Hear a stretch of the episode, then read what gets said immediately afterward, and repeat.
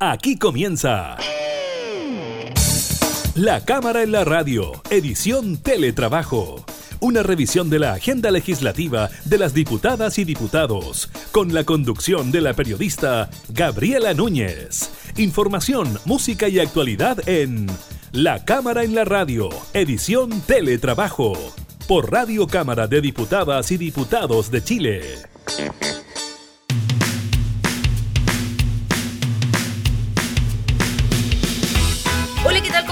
Bienvenidos a un nuevo programa de la Cámara en la Radio en esta modalidad de teletrabajo. Los continuamos acompañando en estos días tan difíciles eh, por los que atraviesa nuestro país a raíz del aumento importantísimo que hemos tenido en los últimos días de el número de fallecidos y también el número de contagios eh, por COVID. Estaremos hablando de eso sobre el balance del MinSal también conversaremos con el diputado de Bópoli, Sebastián Álvarez, quien espera que el gobierno promulgue la ley que prohíbe el corte de los servicios básicos a raíz de que se anunció un análisis por parte del Ejecutivo a la iniciativa que surgió de una moción parlamentaria.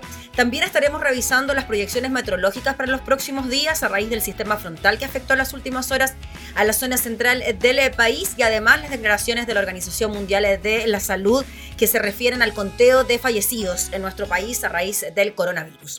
Iniciamos de inmediato la cámara y la radio en teletrabajo.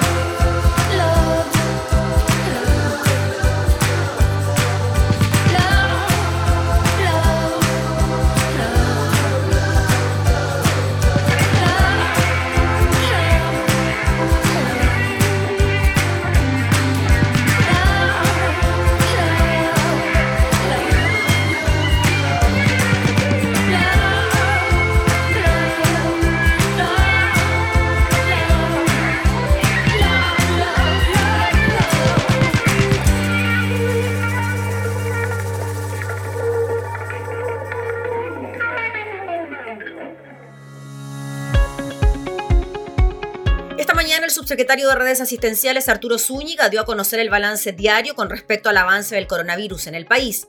Al respecto, Zúñiga informó que en las últimas 24 horas se registraron 6.754 casos nuevos, de los cuales 6.217 eran casos que presentaron síntomas y 537 eran asintomáticos. Con esto, el total de personas diagnosticadas con COVID-19 en el país desde la llegada de la pandemia es de 160.846. Sobre los pacientes activos, indicó que son 26.218. En cuanto a los fallecimientos inscritos en el registro civil, lo cual obedece a la nueva metodología que se ha adoptado para el conteo de decesos, el subsecretario informó que se registraron 222 muertes.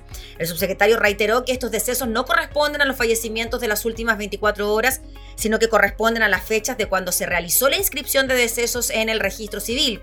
Así detalló, el 10 de junio se registraron 23 fallecimientos, el 9 de junio 92 fallecimientos, el 8 de junio 22 fallecimientos y antes del 8 de junio se registraron 85 decesos.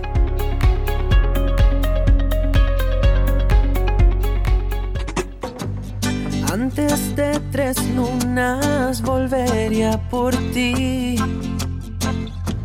Antes que me eches de menos.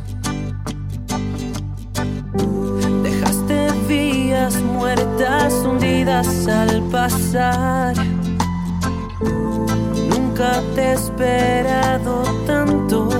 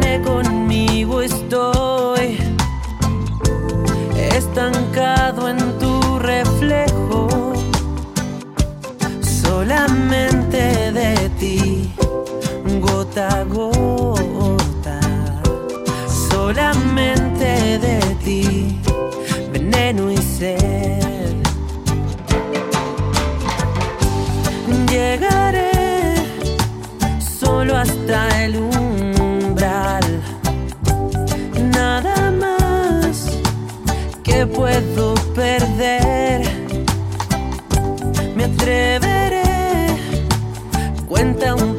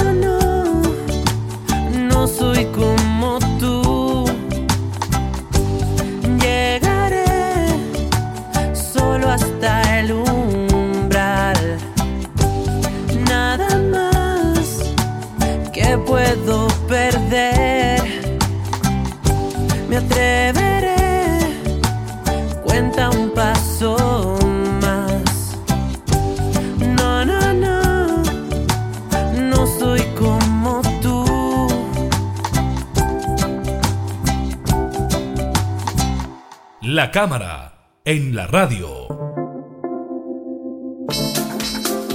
Durante esta semana, el Congreso despachó un proyecto de ley que prohíbe el corte de los suministros de servicios básicos para sectores vulnerables de nuestro país. Frente a esto, el gobierno advierte una posible inconstitucionalidad en, la materia y serían tres las alternativas, promulgar la ley, acudir al Tribunal Constitucional o ingresar un veto al Congreso. Vamos a conversar de este tema con el diputado Sebastián Álvarez que anda por allá en su zona, en la región de la Araucanía, diputado de Bópoli, ¿cómo está? Muchas gracias por recibirnos en su auto.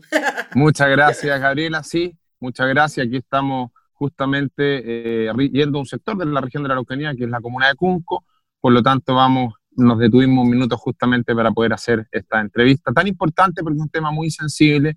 Nosotros en la región de la Araucanía somos la región más pobre de Chile, una región que tiene un desarrollo económico productivo vinculado a la industria del turismo, eh, la agricultura y también hoy en día eminentemente el desarrollo del tema de las energías renovables.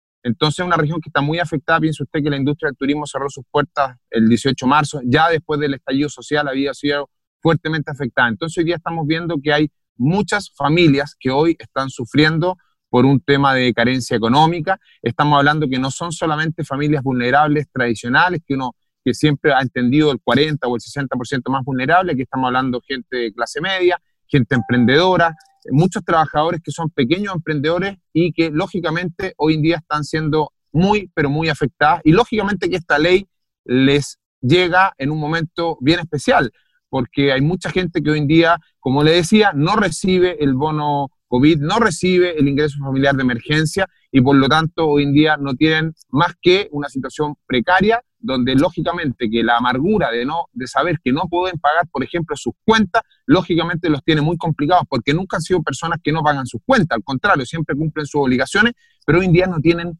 caja, no tienen recursos para hacerlo. No es porque no tengan la voluntad, sino que sencillamente no pueden hacerlo. Por lo tanto, por eso voté a favor de este proyecto de ley y lógicamente que fue votado transversalmente, que eso es lo más importante. Transversalmente tuvo los votos para ser aprobado, por lo tanto nosotros esperamos que el gobierno tome en consideración lo que fue la voluntad del Congreso Pleno, de manera tal que este proyecto pueda llegar y entregar un beneficio real a todas las personas. Diputado Álvarez, y por lo mismo, con lo necesario que es este proyecto de ley, usted nos comenta la situación de su zona de la Araucanía, la región em, con mayor nivel de pobreza en el país.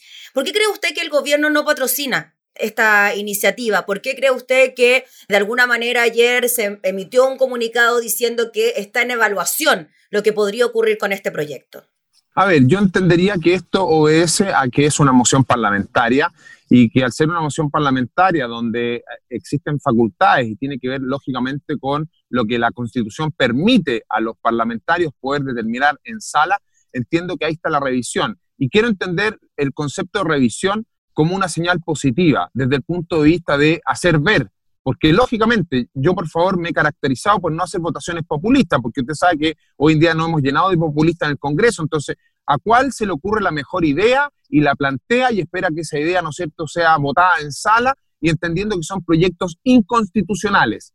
Por lo tanto, el hacer ver el punto me parece bien, me parece bien que quede claro, si hoy día tenemos que ser respetuosos, hicimos un juramento a respetar la Constitución y por lo tanto debemos respetarla. Sin embargo, estamos en un estado de excepción constitucional. Y este estado de excepción constitucional también, en casos tan importantes como lo que estamos viendo, que en este caso que las personas no puedan quedar sin suministros básicos, luz, agua, gas y también eh, la indicación respecto a los sistemas de Internet, donde hoy día el Internet es clave.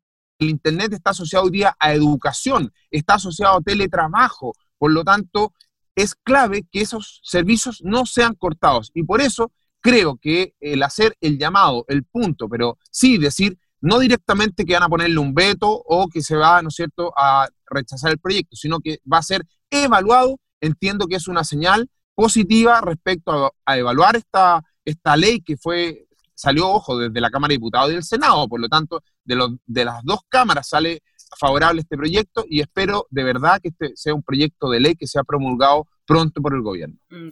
Diputado Sebastián Álvarez, en cuanto a declaraciones incluso de sus colegas de Chile Vamos, han dicho que no están dispuestos como bancadas eh, de gobierno a acudir al Tribunal Constitucional por esta materia, incluso mandaron un mensaje, el diputado Badilla, por ejemplo, que vaya el gobierno o que vayan los empresarios. ¿Qué le parece a usted eso de que quizás incluso podrían ir las empresas de servicios básicos recurrir al Tribunal Constitucional por la misma materia. A ver, yo aquí quiero hacer un llamado a la sensatez, a la unidad nacional.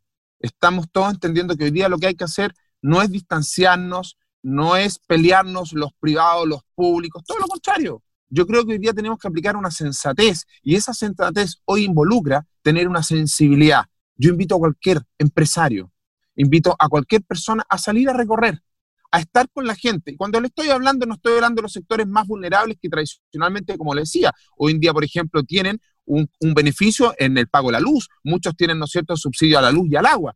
Estamos hablando aquí hoy día del pequeño, la pyme, y este proyecto justamente beneficia a las pymes, que son personas que tenían unas cabañitas y hoy en día esas cabañitas no han podido recibir turistas y ya pasó los feriados. Por lo tanto, hoy en día ellos han resguardado incluso a sus trabajadores, tenían dos trabajadores, los han resguardado aplicando algún beneficio como la suspensión laboral pero no tienen la plata para pagar las cuentas porque no tienen caja, no hay espalda financiera. Por lo tanto, hoy es momento de todos ponernos la mano al corazón. Y aquí no se trata de populismo, se trata de resguardar la economía. ¿Para qué vamos a reventar a las pymes de Chile? ¿Para qué? Para que terminen de la suspensión laboral a término de contrato laboral, si ellos hoy en día la suspensión laboral también involucra que tienen que pagar las leyes sociales. Por lo tanto, las inversiones que se realicen es preferible que se hagan justamente a lo que es el resguardo de la seguridad social de los trabajadores, más que en este caso puntual. Porque además, ojo, no se dice que no se van a pagar las cuentas, se dice solamente que hay una suspensión en el, corte del servicio y que luego la persona va a tener la oportunidad de repactar esa deuda hasta en 12 cuotas. Por lo tanto, también se va a cumplir el compromiso en el tiempo, si es solamente para superar este momento crítico que estamos viviendo hoy en día. Sí, eso también hay que dejarlo claro, ¿no? Que no es ningún regalo por parte de las empresas sanitarias para los clientes que no puedan pagar, sino que es una especie de préstamo, ¿no? Durante los meses que dure la emergencia y después esto se tiene que ir pagando. ¿Cómo ve usted, diputado Sebastián Álvarez, esta especie de disyuntiva que se genera con proyectos de ley que responden a un clamor eh, popular, como es el de los servicios básicos, como es el postnatal de emergencia, y que el gobierno responda con la inconstitucionalidad como argumento a la hora de decir, saben que esto no lo podemos patrocinar? ¿Cómo se le responde a la ciudadanía? que quizás bien poco entiende de constitucionalidad, de tribunal constitucional, pero que, como usted dice, tiene la desesperación de eh, las mujeres no tener con quién ir a dejar a su guagua si tienen que volver a trabajar o no tener plata para pagar la luz o el agua. Bueno, ahí también, como usted bien dice, yo quiero ser bien serio y bien responsable. Tenemos que ser coherentes respecto a que hay una constitución y esta constitución es la que define finalmente lo que los parlamentarios podemos representar o presentar al Congreso, sí o no. Y creo que es bueno que el gobierno sí haga los puntos como entiendo que lo debe hacer en este caso, decir, bueno, vamos a revisar y evaluar. Sin embargo, no tenemos que olvidar que los diputados tenemos tres facultades. Una es la facultad de la representatividad, ¿ya? Y al representar, lógicamente que uno tiene que levantar las voces de lo que está sintiendo los grupos que uno representa. Y eso es un tema que tenemos que analizar profundamente, porque en nuestro rol de representantes somos aquellos que estamos hoy en día en la primera línea, estamos con las comunidades, compartimos diariamente y estamos escuchando lo que ellos piden y necesitan. En el caso puntual de la mujer, lo que usted bien decía, nosotros desde Bópoli también levantamos una propuesta y le hemos presentado esta propuesta al Ejecutivo, que es justamente que haya un permiso especial, ya sea al padre o la madre, para que puedan justamente cuidar a sus hijos. Más allá, porque hoy día se hablaba solamente del postnatal. Ojo que hoy día hay muchas familias, muchas familias, yo le haré el caso puntual, familias que trabajan, la mujer, por ejemplo, y el hombre, eh, y que han tenido que regresar a su trabajo. Y ella, por ejemplo, trabaja en un mall y él trabaja en un, otra actividad y ha tenido que retornar al trabajo porque la suspensión laboral se levantó.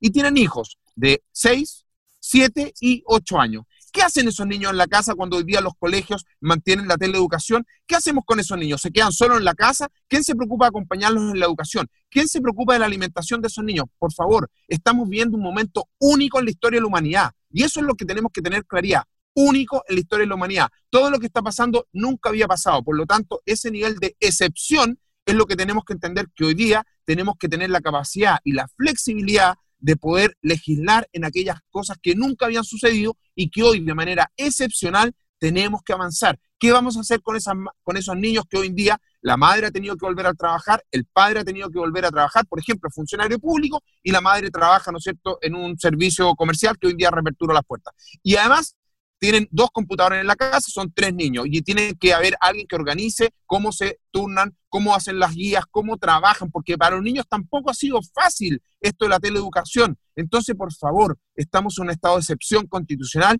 y ese estado de excepción constitucional requiere que tengamos la capacidad de legislar también en aquellas cosas que son demasiado importantes y estratégicas. No me imagino a los niños solos en la casa, con el padre y la madre trabajando y ellos qué, quién les cocina, quién se preocupa, quién está con ellos. Diputado, eso es lo que uno esperaba, ¿no? De que si el gobierno dice este proyecto es inconstitucional por una serie de factores, algún tipo de propuesta para solucionar el problema, y lo estamos viendo desde la bancada de Bopoli, como usted nos comenta, algo que le dé un permiso especial a los padres que tienen hijos, se lo digo también por experiencia propia, que es bien difícil estar en la situación del teletrabajo, cuidar al hijo, imagino la desesperación para aquellos que no tienen con quién dejarlos. Eso es, ¿no? Propuestas alternativas en caso de que algún proyecto sea efectivamente inconstitucional, ¿no? Sí, bueno, ahí está justamente las facultades. Eso también nos lleva a repensar que hay aspectos de la constitución que debemos eh, modificar, tenemos que avanzar, todo esto lo que nos ha sucedido en general, yo aquí hablo de humanidad, no solamente en nuestro país, yo reviso mucho lo que está pasando en otros países de Latinoamérica y curiosamente, no importando el color político, ¿ah? no importando en países donde hoy día gobierna la izquierda, también hay muchos sectores que atacan justamente porque hacen respetar la constitución y hay, hay medidas que tratan de resguardar de una u otra forma. Entonces, esto no tiene que ver con un color político, tiene que ver con las estructuras de sistema que hoy día definían la democracia en los distintos países, con su sistema ya sea presidencialista, da lo mismo. Estamos viendo que hoy en día tenemos que cambiar muchos paradigmas y estos cambios de paradigmas saliendo de esta pandemia nos van a hacer replantearnos muchas cosas. Yo creo que no hay nadie hoy día que no esté pensando que hay que replantearse en muchos aspectos muchas cosas. Y ese es un punto que también el Ejecutivo, yo quiero valorar lo que ha hecho el Ejecutivo, quiero valorar al ministro de Hacienda, de verdad, ha hecho un esfuerzo gigante, ha podido de una u otra forma ir resolviendo las distintas necesidades que se han presentado, porque nada de esto estaba pensado ni siquiera estaba planificado, ni siquiera estaba puesto en el peor de los escenarios de emergencia que podíamos vivir como planeta. Por lo tanto, se entiende que es un esfuerzo gigante y por lo tanto también nuevamente hacer un llamado en el caso puntual de este proyecto de ley que busca, como estamos diciendo, no es condonar deudas, no es que no se van a pagar las deudas, es solamente garantizar que pueda darse el servicio y mantenerse el servicio a aquellos usuarios que además los requisitos quedaron muy bien definidos, están definidos quiénes son las personas que pueden postular. Y ahí, en esa, eh, con esa mirada, tener este, este concepto de excepción respecto a poder brindar esta tranquilidad a la ciudadanía que va a poder recibir el servicio de luz, de agua, de gas y también los servicios de Internet, mientras dure el estado de excepción constitucional y que luego de eso va a poder repactar en 12 cuotas el pago, me parece que tiene que ver con humanidad, con sensibilidad en estos tiempos. Y ahí es donde yo hago la apelación y hago lógicamente un llamado al gobierno a, haciendo uso de sus facultades, a poder, poder entender que este es un proyecto importante y este es un proyecto que sea y ojalá sea punto promulgado, publicado en el diario oficial y toda la ciudadanía que hoy en día está con esa angustia pueda bajar ese nivel de angustia. Porque, ojo, además estamos viendo que un gran problema que vamos a enfrentar post pandemia es el, tema de la salud mental. Y la salud mental está siendo afectada por los altos niveles de angustia y de incertidumbre que está viviendo la población. Por lo tanto, bajemos un poquito el nivel de angustia, bajemos un poquito el nivel de incertidumbre. Y este es un proyecto que también apunta a tranquilizar esos niveles de angustia que tienen las personas y que están afectando la salud mental de nuestro país, donde todas las cifras y las indicaciones hablan que hoy en día estamos con niveles muy altos en la población respecto a problemas de salud mental.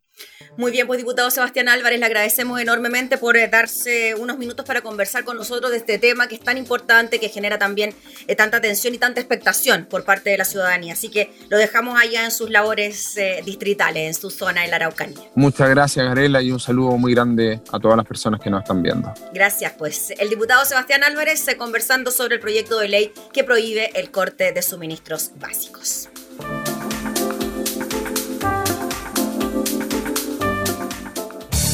Estás escuchando La Cámara en la Radio, edición Teletrabajo, con la conducción de la periodista Gabriela Núñez.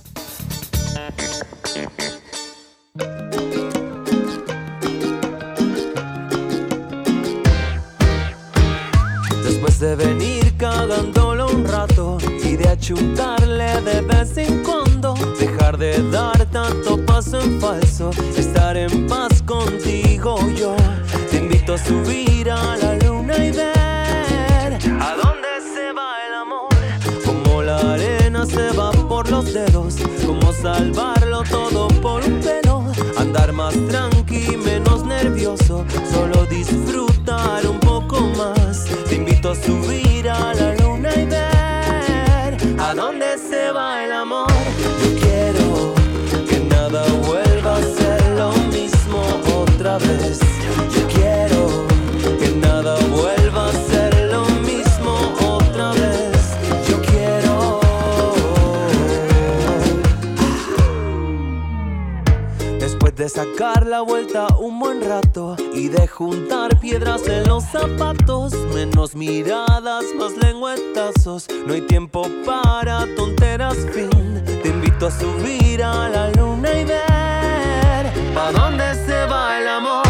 Yo quiero que nada vuelva a ser lo mismo otra vez.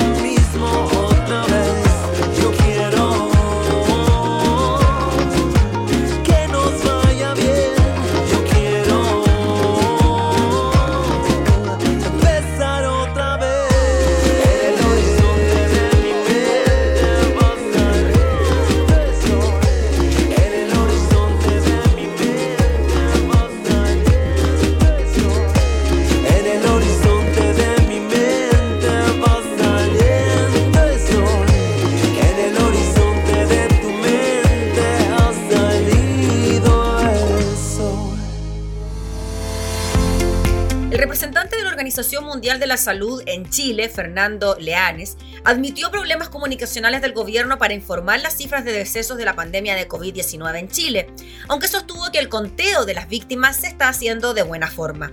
En conversación con el diario de Cooperativa, el experto aseguró que desde la OMS no hay reparos a las cifras entregadas por Chile, esto considerando los cambios en la metodología que el gobierno ha establecido para entregar los números de la pandemia de COVID-19. ¿Se está contando bien en Chile? Sí, porque lo que se está pidiendo, lo que tiene más urgencia para la OMS son los casos diagnosticados, sostuvo Leanes, quien enfatizó que en el tema del registro y la comunicación OMS o OPS está funcionando sin que se haya hecho ninguna observación. Ahora dijo, es evidente que en los últimos 10 días la comunicación pública está trayendo un debate, un tiempo de discusión en un nivel técnico y un consenso en el lenguaje para que todos entendamos lo que está diciendo. El representante de la OMS de todos modos, reconoció que la preocupación de los expertos es justificada por los casos de fallecidos que no llegan a ser diagnosticados por la enfermedad, aunque consideró que en Chile esos casos son pocos. Evidentemente, dijo, hay discusión con respecto a los fallecidos que son sospechosos de COVID y que no se les hizo la toma de la muestra para PCR o se la hizo o se les hizo la toma de muestra, digo, para PCR y no se terminó obteniendo un resultado positivo o negativo. Si el resultado es negativo, se va a registrar como descartado. Si el resultado es positivo, se va a registrar como confirmado. Si no hay resultado y no se tomó la muestra, ahí es donde se encuentra la discusión. Son casos que ocurren por más precisión de diagnósticos que tenga el país. Ocurren, dijo, porque hay gente que lamentablemente fallece en las casas no es mucha en Chile, pero en otros países es mucha. Entonces sí hay una justificación de los expertos por estar preocupados por esa información, añadió el representante del organismo internacional.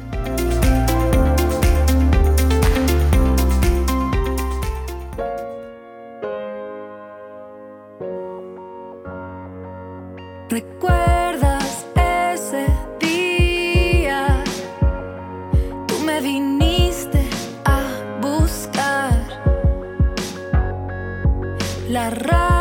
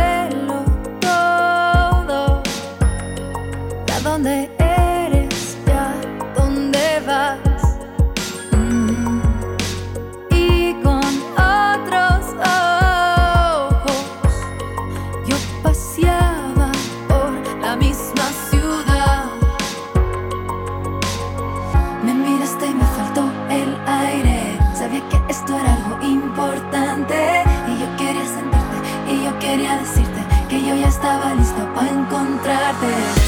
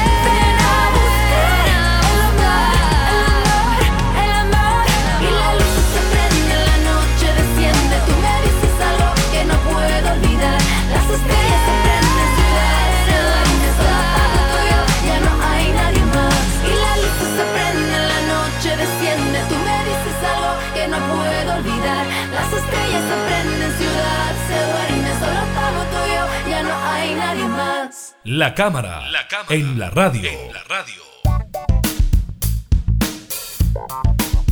Anegamientos en diversos puntos del país, cortes de energía eléctrica han sido las consecuencias del sistema frontal que se desarrolló durante estas últimas jornadas en la zona centro-sur del país. En este sentido, en la capital se reportaron cortes de suministro en sectores de las comunas de Santiago Centro, Estación Central, Quinta Normal, Maipú, Pudahuel, Puente Alto, Paine y Pirque. A nivel extendido y de acuerdo a la Superintendencia de Electricidad y Combustibles, según consigna Lonemi, hasta las 7 horas de, esta, de este viernes, 44.443 clientes se encontraban sin suministro eléctrico entre las regiones metropolitana y los lagos. Al respecto, incluso habló el alcalde de Estación Central y presidente de la Asociación Chilena de Municipalidades, Rodrigo Delgado, quien reclamó para el caso del área metropolitana. No puede ser posible, dijo, que lluvia o viento sea sinónimo de corte de energía para en él. Se normalizó que la lluvia fuese asociada a un corte de energía. Eso no puede ser algo que sea normal, dijo en entrevista con Radio eh, Cooperativa. Hay que recordar que la Intendencia Metropolitana dispuesto albergues y que los picos de lluvia ya se habrían registrado en este sistema frontal y además esto viene acompañado de vientos de hasta 50 kilómetros eh, por hora. Ahora, hay proyecciones para un nuevo e intenso sistema frontal para el próximo lunes en la zona central. Eduardo Sáez, meteorólogo de Chilevisión, conversó con Radio Cooperativa y realizó un balance del sistema frontal que afecta a nuestro país desde la madrugada del viernes en la zona central. El experto señaló que las lluvias están empezando a ceder. Durante la jornada y en la tarde no se registraron lluvias, pero aún faltan sus gotitas para seguir acumulando. La mayor cantidad de lluvia se registró entre las 6 y las 8 y media de la mañana. Considerando el escenario de la mega sequía, esta lluvia es muy positiva, sostuvo Sáez, agregando que el día lunes en la noche llega otro sistema frontal y debiéramos tener lluvias desde el lunes en la noche hasta el término del día martes. Sería una lluvia un poco más intensa que la que se vivió durante esta jornada.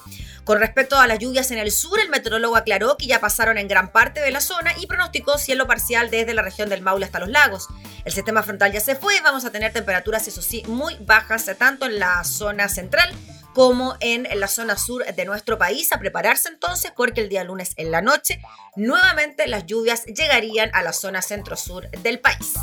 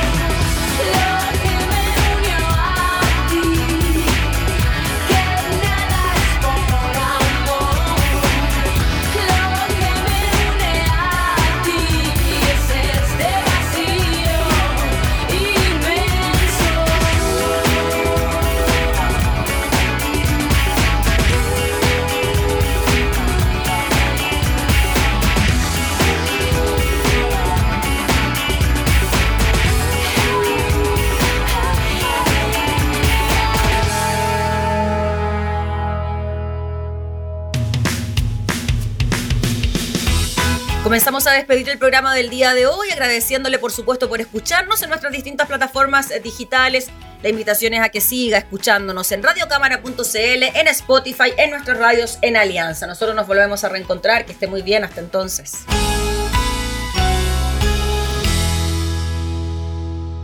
Hemos presentado La Cámara en la Radio, edición Teletrabajo una revisión de la agenda legislativa de las diputadas y diputados, con la conducción de la periodista Gabriela Núñez. Información, música y actualidad en La Cámara en la Radio, edición Teletrabajo, en Radio Cámara de Diputadas y Diputados de Chile. Hoy más que nunca, acercando las leyes.